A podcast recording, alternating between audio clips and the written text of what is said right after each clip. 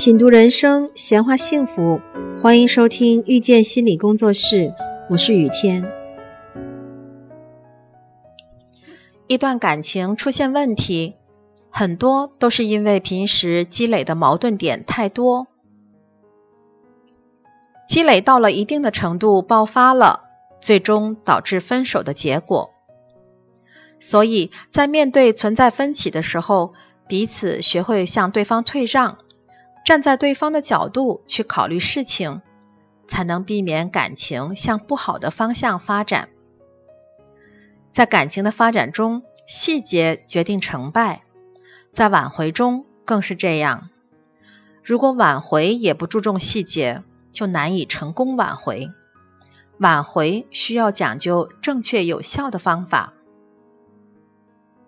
首先要照顾好对方的情绪。有些来访者在挽回的时候，并没有留意到对方的情绪，没有留意到对方是不是不耐烦，也没有留意到对方是不是愿意听，只顾自己一味的说，只顾自己长篇大论的发微信发消息。这样做，你所希望表达的意思，并不会准确的表达给对方，反而会让对方厌烦你。更加不想和你在一起，所以在你表达意见的时候，你要注意到对方的情绪。当对方出现不耐烦的时候，你就不要再讲下去了。其次，学会倾听对方，懂得互相倾听是亲密关系中的润滑剂，有利于更了解爱人，有助于维护感情。现代生活节奏快。生活和工作压力大，爱人之间互相倾听是很重要的，有助于排解不良的情绪。如果伴侣一方只顾自己说，而没有用心去倾听对方的声音，就很容易导致感情发生矛盾。所以，当你的爱人有话要说，你要耐心倾听，为爱人宽心。再来，还要学会换位思考，满足对方的内在需求。在亲密关系中，两个人的关系是平等的，都是同样的重要。你逼对方认错，你的强势会伤害到对方。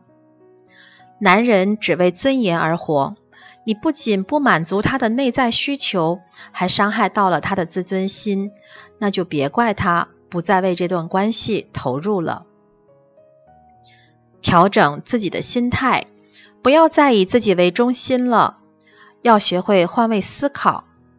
发生矛盾的时候，也要顾及对方的感受，在语言上示弱，维护对方的自尊心。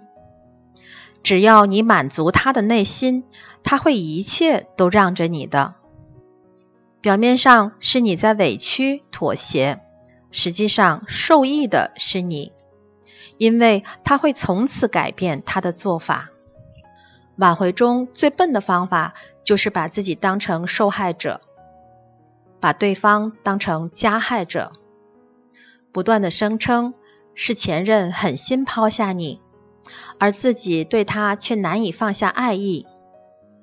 由始至终，似乎你并没有做错什么。既然你这么优秀，对方又怎么会舍得离开你呢？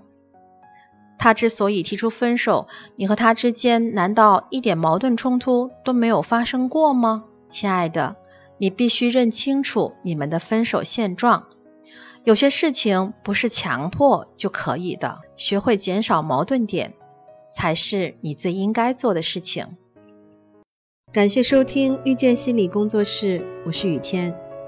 如果您喜欢我们，欢迎加入 QQ 群八三二四九六三七零，谢谢。